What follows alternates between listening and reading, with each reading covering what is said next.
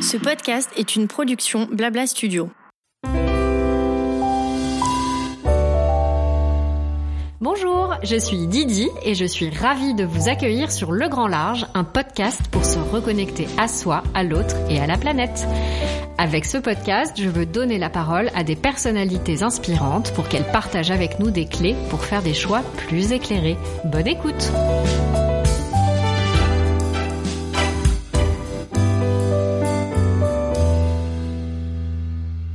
Machine à laver, aspirateur, sèche-cheveux, on a parfois l'impression que les appareils électriques et électroniques que nous utilisons au quotidien ne durent pas assez longtemps, ou du moins pas aussi longtemps que ceux dont nos grands-parents ou nos parents disposaient.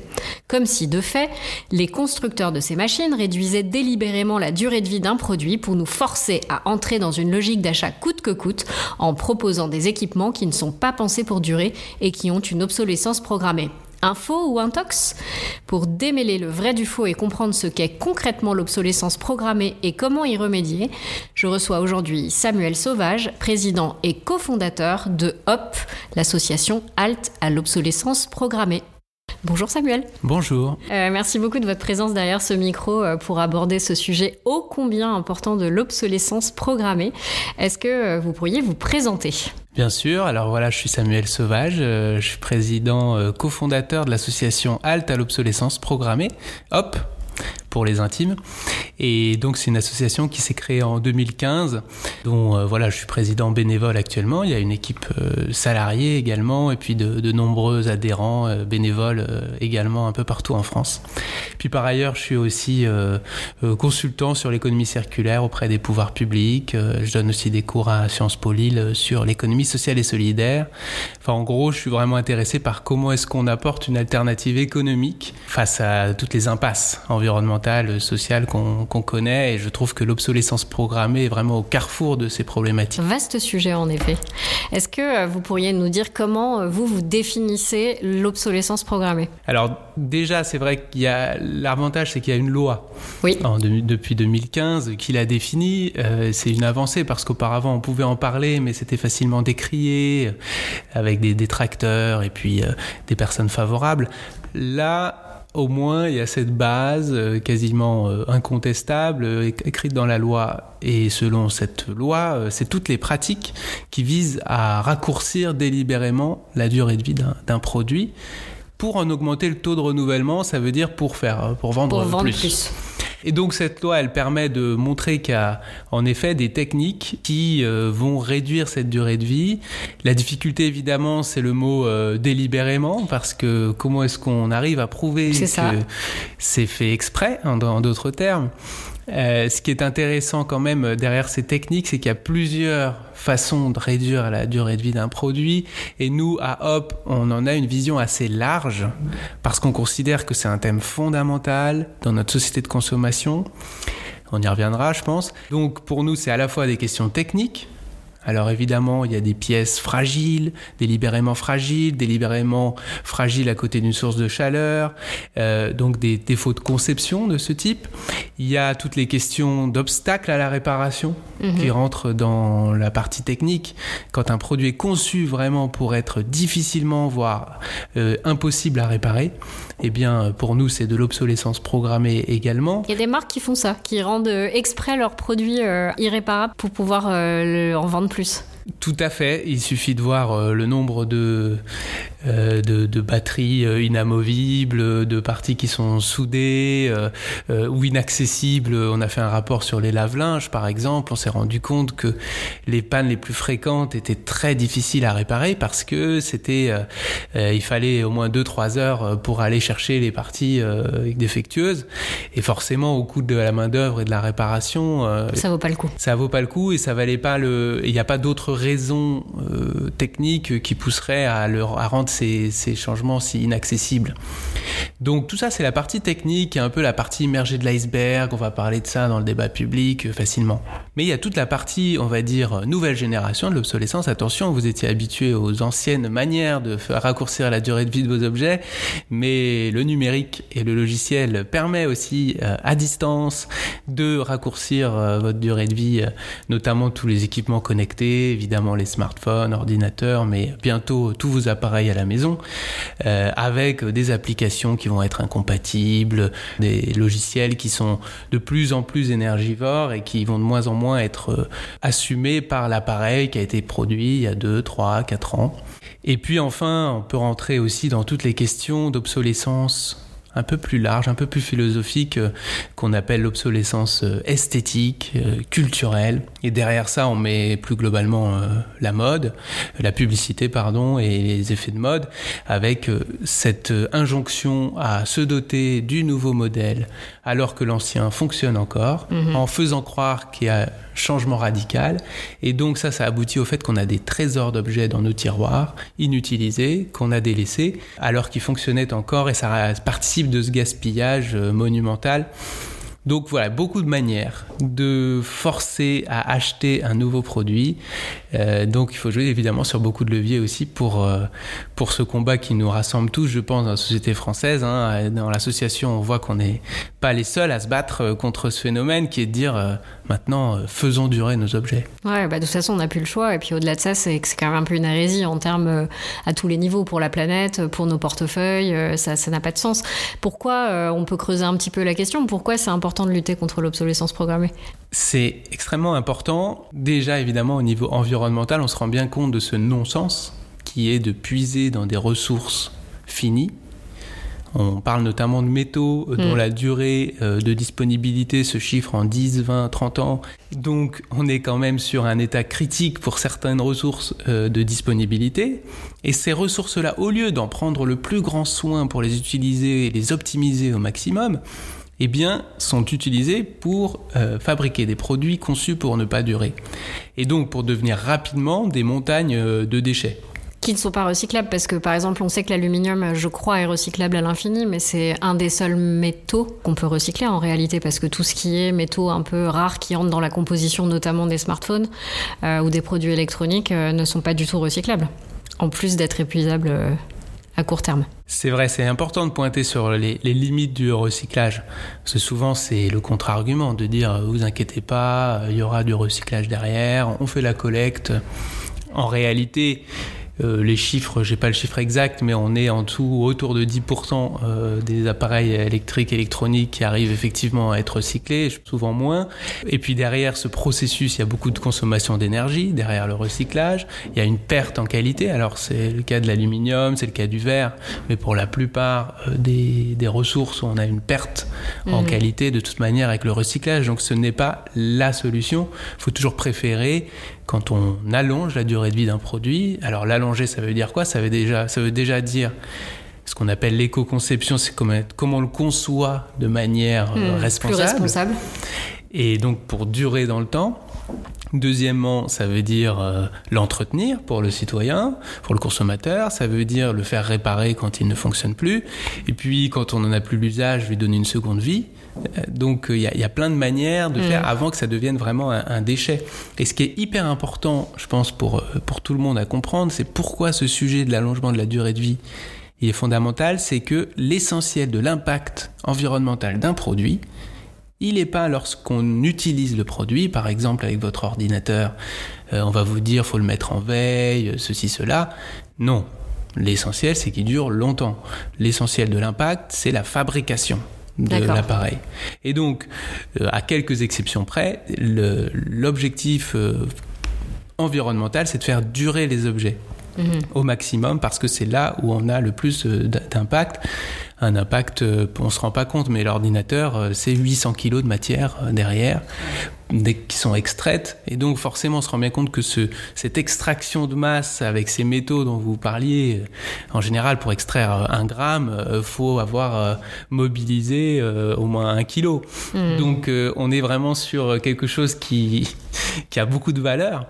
Et donc dont il faut savoir prendre soin. Donc ça, c'est la partie environnementale. On a des ressources limitées, on n'en peut plus d'avoir non plus des déchets qui s'accumulent. On a aussi toutes les questions de gaz à effet de serre parce que pour fabriquer tout ça, ça fait du transporter tous ces produits, c'est des émissions de gaz à effet de serre, donc c'est du réchauffement climatique. On a une question sociale qui est fondamentale parce que les premières victimes de l'obsolescence programmée, c'est qui? C'est des humains. C'est des humains et c'est notamment les plus modestes parce que souvent ils ont moins accès, ils tombent sur le premier appareil, euh, le plus low cost, etc. Et en réalité, ils finissent par payer plus cher parce qu'ils renouvellent leur achat tous les six mois, tous les ans, alors que peut-être les personnes plus aisées vont réussir à euh, faire durer leur objet avec un meilleur choix au départ. C'est ma grand-mère qui disait j'ai pas les moyens de payer euh, pas cher un objet. Et en fait, c'est très vrai. C'est que euh, c'est important d'investir sur des objets de qualité autant que faire se peut. Alors, on reviendra sur cette notion de qualité. Mais en, en réalité, payer un objet pas cher revient plus cher à la fin puisqu'il faut le remplacer. Euh, il est moins durable, en fait, euh, qu'un produit cher, même si cher ne veut pas forcément dire quali. voilà, on reviendra encore une fois sur cette notion, mais effectivement, c'est très vrai. Bah, votre grand-mère a, raison. après, évidemment, on, est tous pris dans des choix qui sont pas faciles hein, en tant que consommateur. Mais c'est important de voir cette dimension sociale et puis même plus philosophiquement sur notre modèle de société. Est-ce qu'on veut une société où on est toujours euh, soumis à cette accélération de la consommation, notamment dans la mode vestimentaire, euh, à renouveler nos achats euh, tous les week-ends pour telle ou telle raison, ou est-ce qu'on veut une société où on veut plus de place pour le lien social, pour le temps libre, pour les loisirs, et, et ça, ça a trait au fait qu'on a un culte de la consommation, hmm. qui est d'ailleurs un culte qui ne rend pas heureux. Hein. Notre indice de, de bien-être ne s'améliore pas depuis les années 70-80, alors qu'on consomme beaucoup plus qu'avant. Donc à un moment, quand on a assouvi nos besoins essentiels, euh, c'est pas la consommation qui va rendre heureux. Au contraire, hmm. euh, moi j'assimile ça parfois à une, à une drogue. L'aliénation. Euh. Dans le sens où ça procure un plaisir immédiat comme ça, mais ça peut vider aussi euh, lorsque c'est comme ça, impulsif, et, qu'on se rend compte de, la vacuité de certains gestes de consommation qui sont euh, qui répondent pas à des réels besoins. Non, mais qui sont quasiment pavloviens finalement, parce qu'on a été complètement biberonné à ce mode de consommation. Euh, alors autant justement, je parlais de ma grand-mère, je pense que ça a vraiment été après après la Seconde Guerre mondiale où effectivement il y a une relance de l'économie avec les Trente Glorieuses qui ont précédé aussi. Voilà je pense aussi que euh, ça date peut-être des générations de nos parents où on est rentré dans, un, dans une consommation à tout craint complètement effrénée ou euh, sous couvert de libération notamment des femmes avec l'électroménager qui arrivait dans les cuisines, etc. Euh, voilà, on a commencé à investir massivement dans, dans plein d'objets au quotidien et puis ça n'a fait que s'accélérer. En mode, il y a eu la fast fashion qui est arrivée bien plus tard mais qui a aussi sonné le glas d'une consommation plus, plus responsable.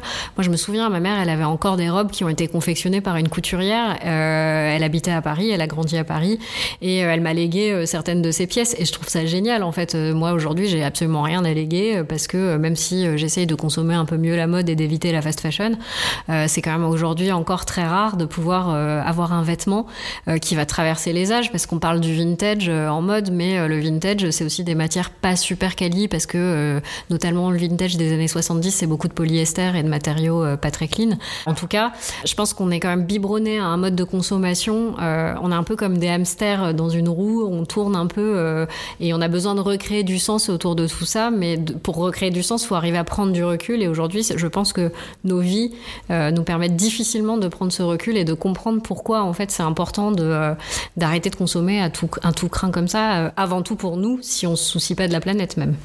Et justement, alors on parlait, on évoquait la loi de 2015. la France a été le premier pays du monde à interdire cette pratique d'obsolescence programmée. Mais comment on aboutit à une telle loi? Comment on prouve en fait euh, qu'il y a une qu'un produit a délibérément un cycle de vie réduit?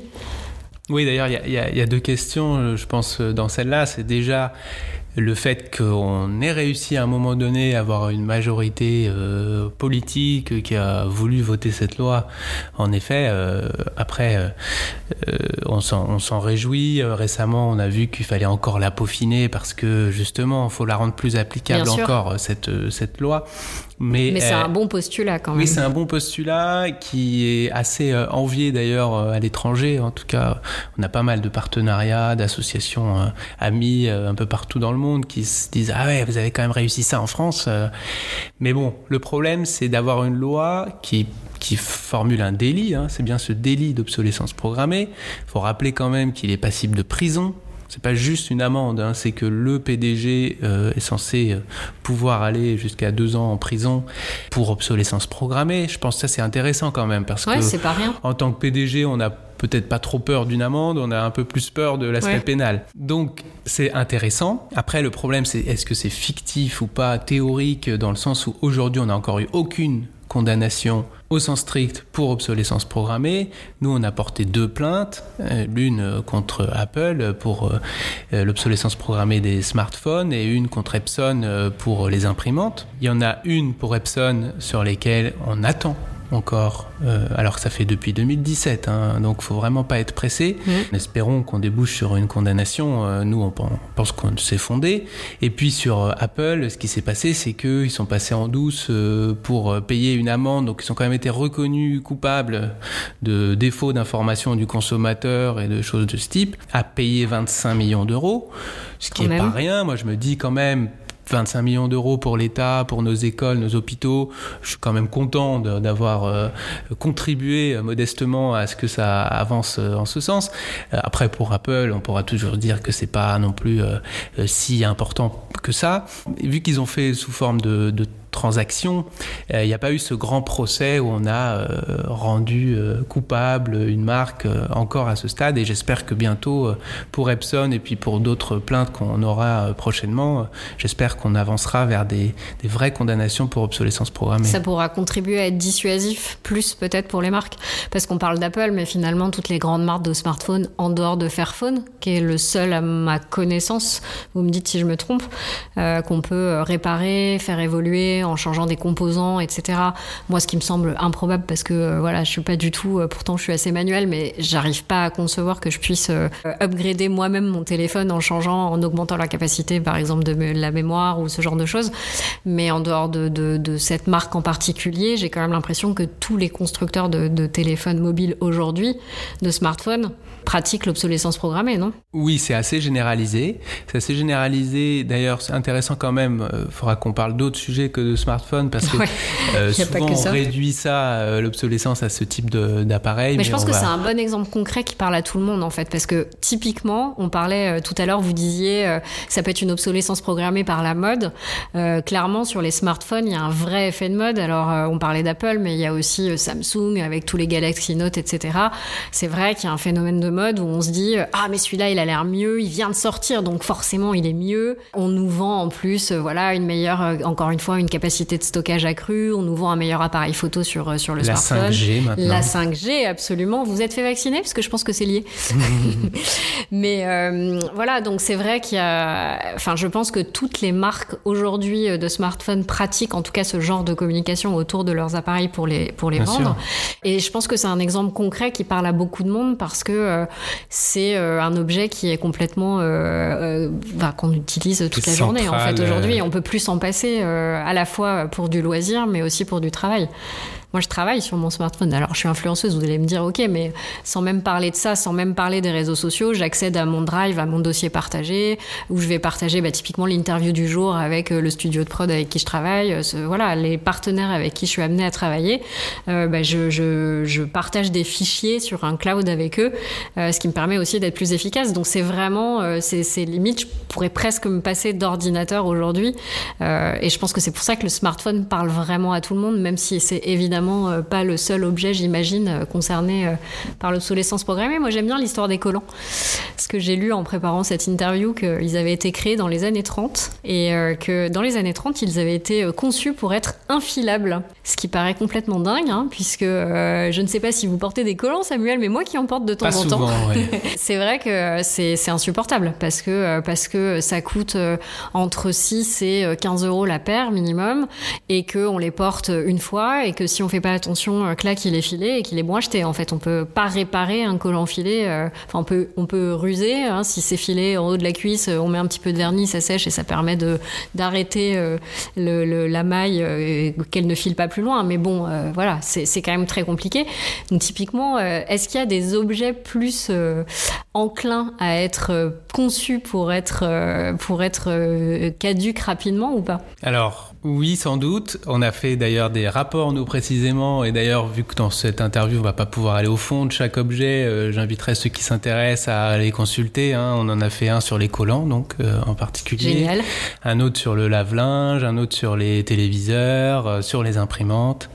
Donc ça vous donne déjà un petit éventail, et ceux qui sont passionnés par tel ou tel objet et ses problèmes de durabilité on peuvent aller dans des créneaux. de Hop pour lire ces... Sur le site de Hop, voilà, altobsolescence.org. Bon, ils sont téléchargeables, tout à fait. C'est des vrais rapports d'une trentaine de pages euh, sur d'enquêtes où on a eu des, par exemple sur les collants, on a posé la question à, un millier de consommatrices euh, sur vraiment tous les problèmes qui étaient rencontrés. On se rendait compte que dans 70% euh, des cas, les collants duraient entre 2 et 5 utilisations, je crois. je dis ça de mémoire.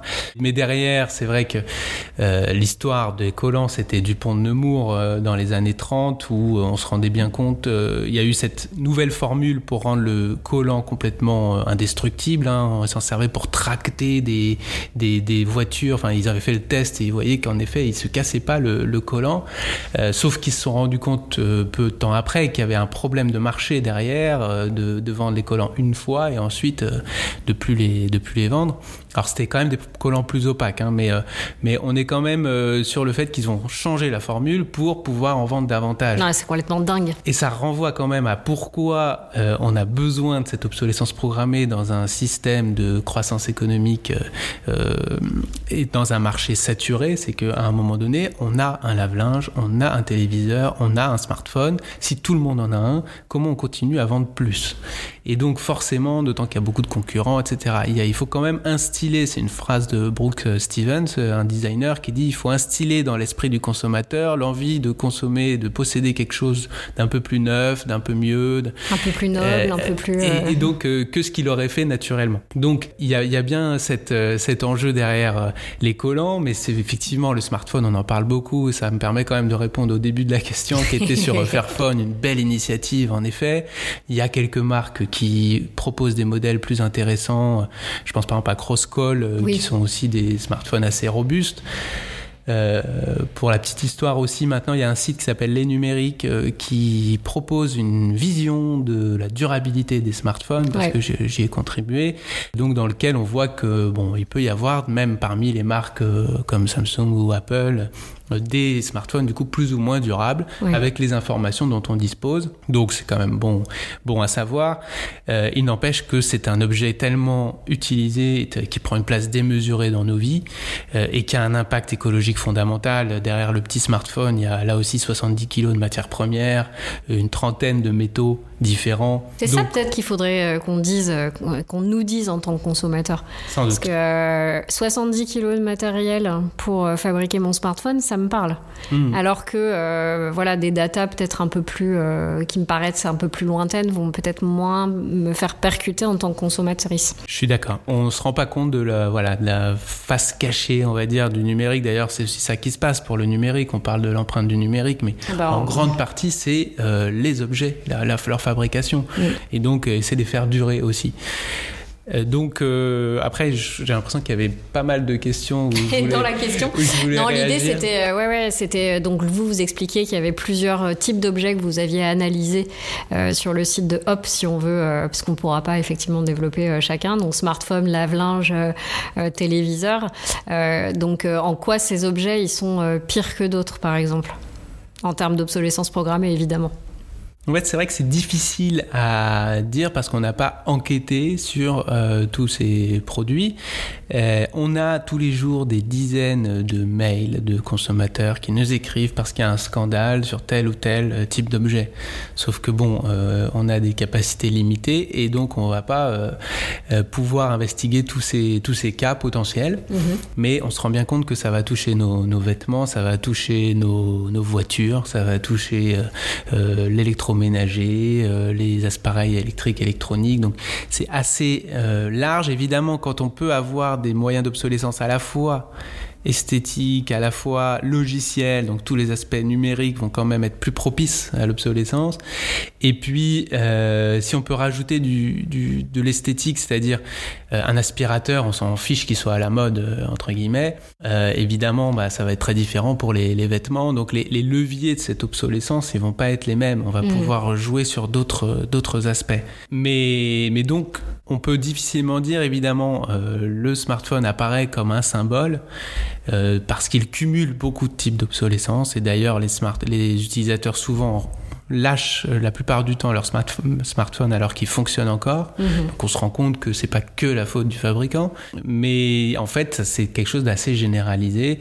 On peut peut-être juste dire que l'alimentaire y échappe parce qu'on va pas mettre de l'obsolescence dans de l'alimentaire, même s'il ah, y, a une date, de euh, péremption. mais, mais, bon. Non, mais typiquement on, on, plaisante, mais les yaourts, j'ai appris il y a pas longtemps qu'on pouvait les consommer facilement 15 euh, jours après la date limite de consommation. Et d'ailleurs, euh, dans les dom-toms, ils sont envoyés déjà déjà périmé et consommé avec une, une, date limite de consommation dépassée. Donc il y a quand même, bon, c'est pas, c'est pas de, de, du même ordre de grandeur évidemment, et je pense que ça ne concerne pas tous les produits alimentaires, mais il y a quand même une sorte de forme de, d'obsolescence programmée dans l'alimentaire. Oui, avec cette euh, date de consommation, euh, voilà, qui en fait est conseillée et pas vraiment euh, nocive. Non, après ça dépend des produits. Hein. Moi, mon gruyère râpé, quand, quand il a dépassé la date, il moisit, j'ai pas trop envie de le manger. c'est peut-être bête, hein, parce que les champignons font partie de la vie, mais non, je... autant le yaourt. Il y a des risques qu'on ne veut pas toujours prendre. Ouais, c'est ça. Donc il y a des risques qu'on mesure plus concrètement, directement. Alors mais ça renvoie aussi à au sujet de la sécurité. Mhm. Par exemple, je vous parlais des voitures, mais c'est très difficile. Euh, les chauffeurs vous disent toujours les plaquettes de frein durent beaucoup moins qu'avant, etc. Mais c'est difficile d'aller dire bon maintenant il faut moins changer vos plaquettes de frein euh, parce que s'il y a un accident euh, forcément le chauffeur est responsable. c'est question de vie ou de mort. Et donc c'est aussi la bon dos la sécurité pour pousser au renouvellement accéléré. Mais c'est difficile de se battre contre ça parce que on sait que les enjeux sont un peu autres aussi que les enjeux environnementaux euh, quand mm. ça touche à la question de santé, de, de sécurité. Euh, souvent il y a des, liens qui sont un peu complexes euh, et c'est pour ça que c'est pas les premiers sujets sur lesquels on va parce que c'est des terrains euh, assez minés. Mm-hmm. Et justement, alors pourquoi c'est si difficile de condamner les marques qui pratiquent l'obsolescence programmée, parce qu'on évoquait les deux cas des, des, marques qui ont été épinglées pour obsolescence programmée, mais d'après ce que je comprends, d'après ce que je vois en tant que consommatrice, il y a quand même énormément de marques et de produits qui peuvent être concernés par cette obsolescence programmée. Donc pourquoi c'est si difficile de les, de les condamner? Alors c'est difficile de condamner, d'une part parce qu'il faut quand même réussir à prouver cette intention. Nous, notre raisonnement, c'est on n'est pas dans la tête évidemment de, du fabricant. Donc on ne peut pas prouver l'intention en tant que telle, mais on prouve le fait qu'il ne pouvait pas y avoir une autre intention possible. Et donc s'il n'y a pas d'autre intention possible, on considère que c'est cette intention de, de, vendre plus rapidement un prochain produit. D'accord. Mais voilà, c'est au juge après évidemment de définir cette, euh, ce qu'il y a une obsolescence qui est caractérisée. Le problème aussi, c'est que forcément, nous, on est une, une, association citoyenne avec des petits bras, avec euh, un avocat euh, qui veut bien prêter main forte et qui peut pas instruire tous les cas euh, possibles. C'est aussi la faute de la justice qui met un temps fou euh, sur ces sur ces affaires parce qu'on aurait peut-être déjà d'autres des condamnations et puis on aurait pu en faire d'autres sauf que le temps euh, pris par ces affaires nous mange un peu nos, ressources. Et donc bienvenue à tous ceux qui veulent d'ailleurs prêter main forte sur ces sujets. Le message est passé. Et puis à d'autres assos qui voudraient aussi porter plainte hein, sur parce qu'il faut qu'on se l'approprie, qu'on voit que en effet il y a ce bâton du délit où ça doit pas être juste euh, une punition théorique, mais qu'en effet il y ait un réel effet dissuasif. D'ailleurs, petit mot sur l'effet dissuasif, quand même, quand on a porté plainte, ça a été assez catastrophique pour les marques. Euh, toute proportion gardée, hein, parce qu'on n'est pas non plus euh, euh, le premier acteur mondial médiatique, mais malgré tout, le fait qu'il il y a eu ces plaintes pour obsolescence programmée, c'est assez grave pour leur image de marque. Il y a eu euh, une, chute de leur cours en bourse euh, très rapidement. Parce qu'elles, elles ont une obligation de parution quelque part, par exemple, pour faire, enfin pour informer sur cette condamnation ou pas? Alors oui, Apple a été condamné en même temps qu'ils payaient leur amende à mettre sur leur site pendant un mois le fait de mettre des excuses, etc. Donc il y a ça d'une part, mais c'est surtout que nous, on a été sur toutes les télés, sur les, toutes les radios et dans les journaux pour le dire, et donc à un moment, euh, euh, les gens ont quand même euh, été au courant et, ça leur a fait mal en tant qu'image de marque. Mhm. C'est peut-être ça l'impact principal. C'est de attention, je peux me prendre ce bad buzz monumental d'un coup parce que, en effet, on voit que les marques, elles, sont, elles font attention à nous maintenant. après, nous, on fait aussi un, travail qui est dans les deux sens. On n'est pas que dans le, le fait de pointer du doigt. On a aussi un club de la durabilité qu'on anime mhm. avec une, plus d'une vingtaine d'entreprises qui, au contraire, vont dans le bon sens. C'est ce que j'allais dire, parce qu'il y a un discours euh, que j'entends complètement hein, euh, très euh, finalement agressif de d'attaquer en justice, de voilà d'essayer d'épingler une marque. J'imagine que ça, ça, peut aussi passer par du lobbying un peu plus pacifique. C'est ça. Sur effectivement, on intervient en amont et on essaye de travailler en bonne intelligence avec des marques. voilà. Sur les deux cas qu'on cite, il y a eu des tentatives où c'est des marques beaucoup trop importantes et beaucoup trop grosses pour essayer de d'échanger sur un terrain euh, plus euh, plus pacifique. Oui, ils n'ont jamais voulu euh, d'échanger avec nous. C'est vrai qu'avant de porter plainte, on leur écrit un courrier pour dire attention, est-ce qu'on pourrait échanger sur ce cas?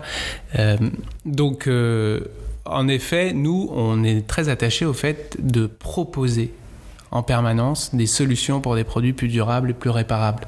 Certes, on, peut attaquer en justice d'un côté, mais de l'autre, on est force de proposition, on propose des, lois, des amendements euh, qu'on obtient d'ailleurs partiellement. Deuxièmement, on agit par rapport au consommateur, parce que lui aussi, il peut changer dans sa manière de consommer. on ne pense pas que ce soit sa responsabilité principale, mais il est quand même complice de l'obsolescence programmée dans de nombreux cas.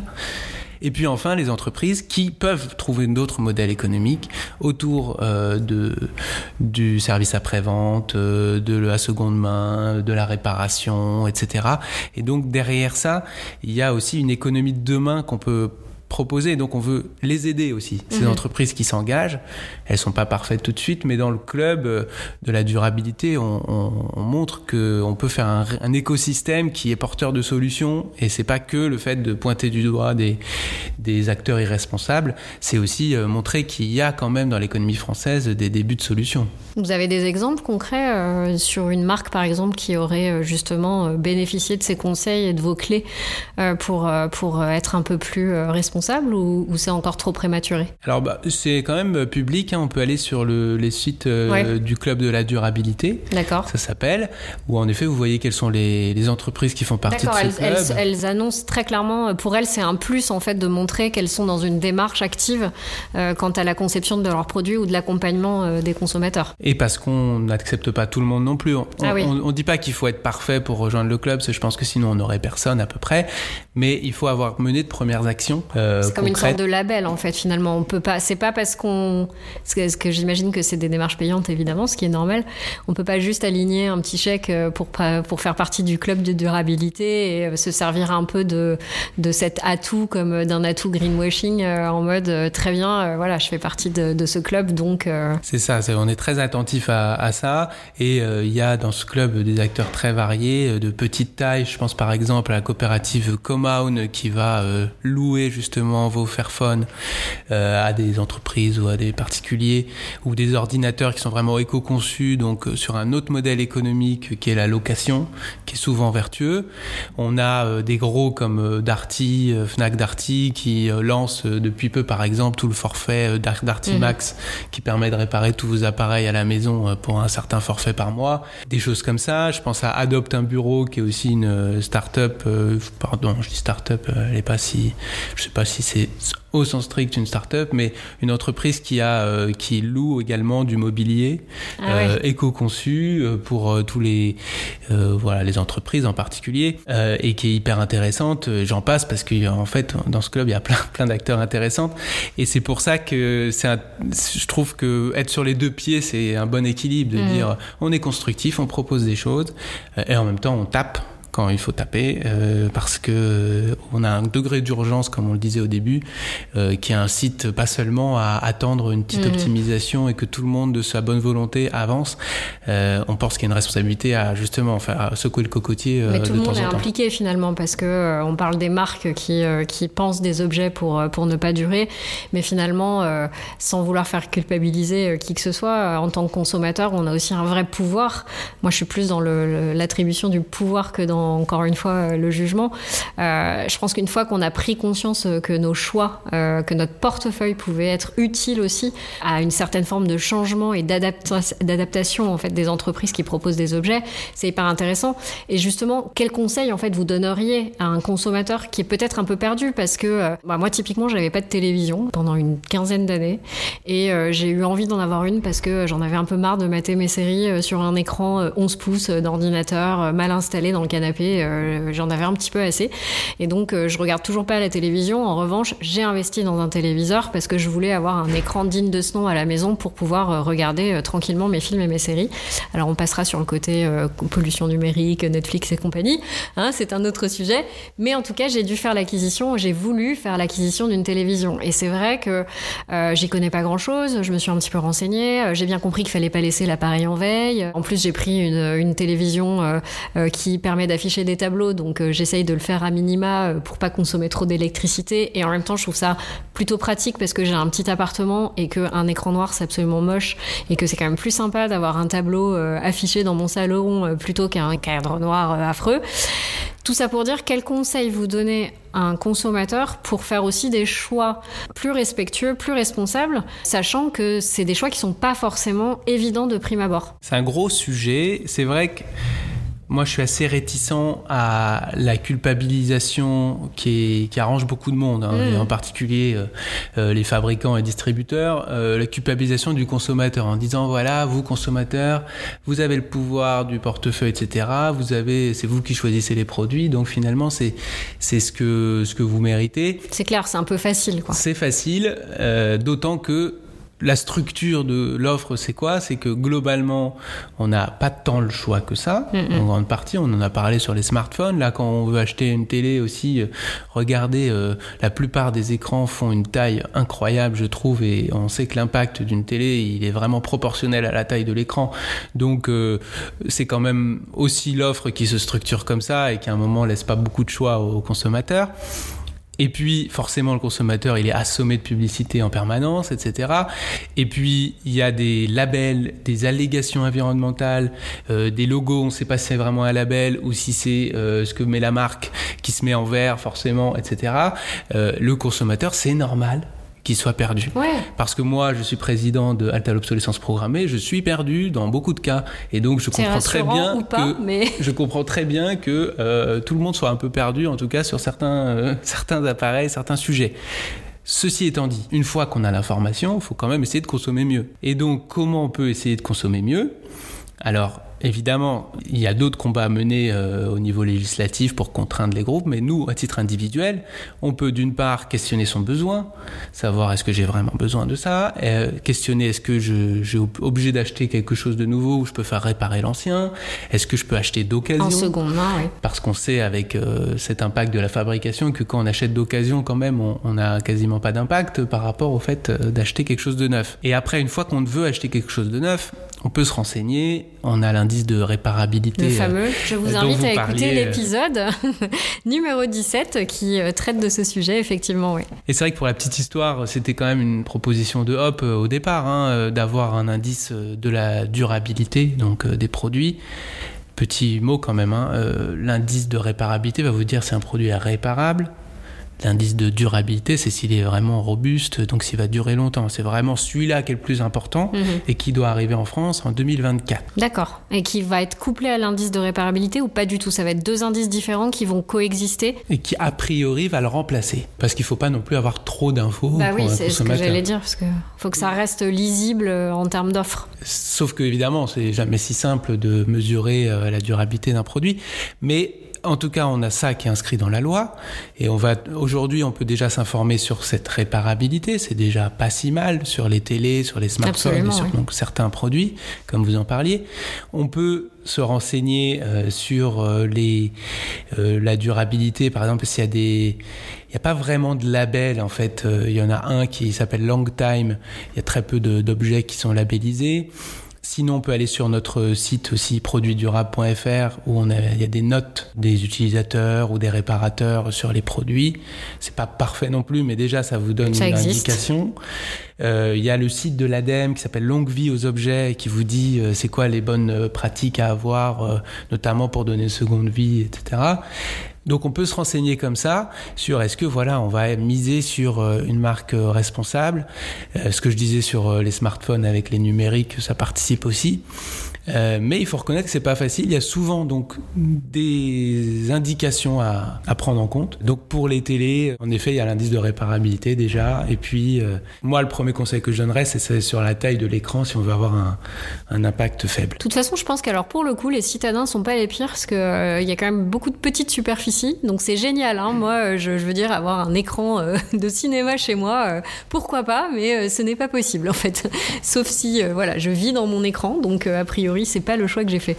Mais euh, blague à part, euh, effectivement, il y a l'indice de réparabilité et la taille de l'écran qui peuvent être deux bons, euh, bons indicateurs sur ce sujet en particulier du téléviseur. Très bien. Autre chose que j'ai pas mentionné, mais est-ce qu'on a toujours besoin de posséder le bien? Alors la télé, a priori. Euh, c'est plus euh, difficile oui. de se la prêter entre voisins quand même. Mais voilà, il y a beaucoup d'objets qu'on peut facilement se, se, prêter ou avoir d'autres modèles autour de la location euh, qui font qu'on peut utiliser, par exemple, pour les vêtements, c'est quand même assez cohérent qu'à un moment donné, on a envie de changer, mais on n'a pas forcément envie de mettre à la poubelle et puis d'en acheter un neuf. Et donc ces systèmes un peu de rotation, ouais. de vestiaires un peu partagés sont sont, euh, sont ça, intéressants. Ou, euh, moi j'avais mis en avant plusieurs fois des locations de vêtements d'occasion aussi. Typiquement, on a envie d'une belle tenue pour un mariage. Euh, c'est des tenues qui coûtent quand même relativement cher, même quand elles sont pas spécialement responsables. Qu'on n'a pas envie de reporter plusieurs fois déjà ce qu'on n'a peut-être pas l'occasion. Et si on a l'occasion, par exemple, 3-4 mariages dans l'été, on se dit on va recroiser les mêmes personnes, euh, ce qui est complètement con, hein, mais moi je suis la première à essayer de, de modifier un peu. Euh, donc voilà, moi j'ai eu recours plusieurs fois à la location de vêtements euh, pour des occasions spéciales parce que euh, euh, bah, ça me permet de, de, déjà de pas stocker chez moi dans mon petit appartement, de pas investir trop au début et puis euh, voilà, je me sens alignée avec mes envies de consommer une mode un peu plus responsable et effectivement c'est assez agréable, d'autant plus que en général les sociétés qui louent ces vêtements c'est des très très beaux vêtements de créateurs que de toute façon je pourrais jamais me payer. Mmh. donc en plus il y a un côté très satisfaisant de, de dire voilà je suis en, je suis en tailleur Yves Saint Laurent quand même, c'est pas rien quoi, c'est quand même un petit plaisir euh, non négligeable. Bah, merci beaucoup, euh, Samuel, de nous avoir éclairé sur cette obsolescence programmée. Oh oui, là là. Il, est, il est 35. Il vous reste 5 minutes avant de partir chercher l'enfant.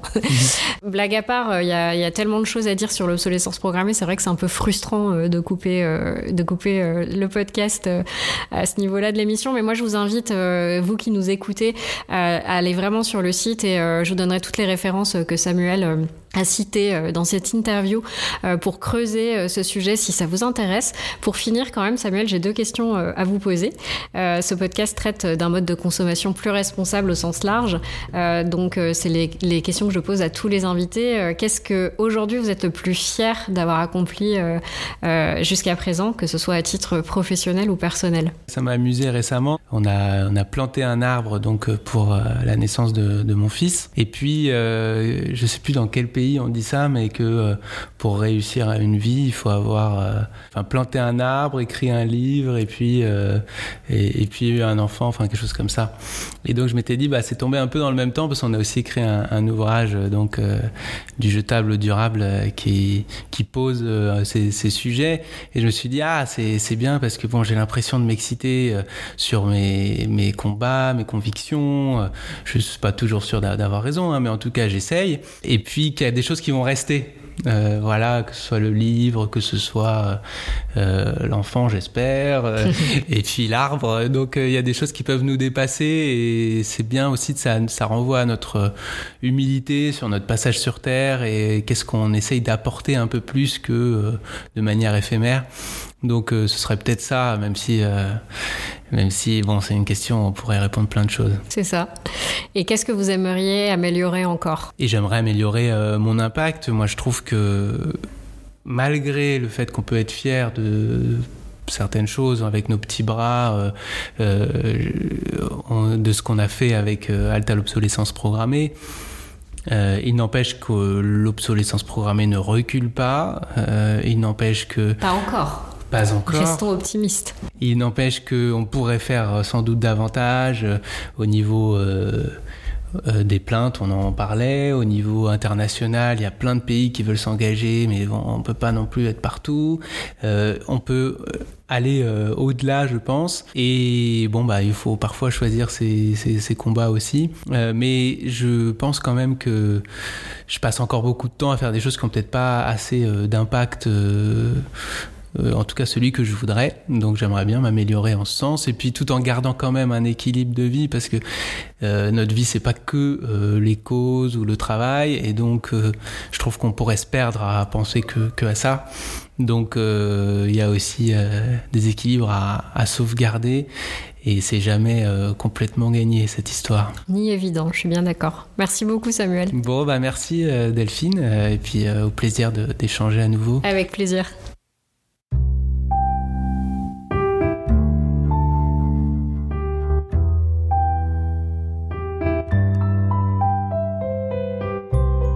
Merci pour votre écoute. Si vous avez envie de soutenir le podcast, n'hésitez pas à me laisser 5 étoiles. Rendez-vous sur le compte Instagram Les Rencontres du Grand Large pour me faire part de vos commentaires, vos avis et vos envies. À bientôt pour un nouvel épisode.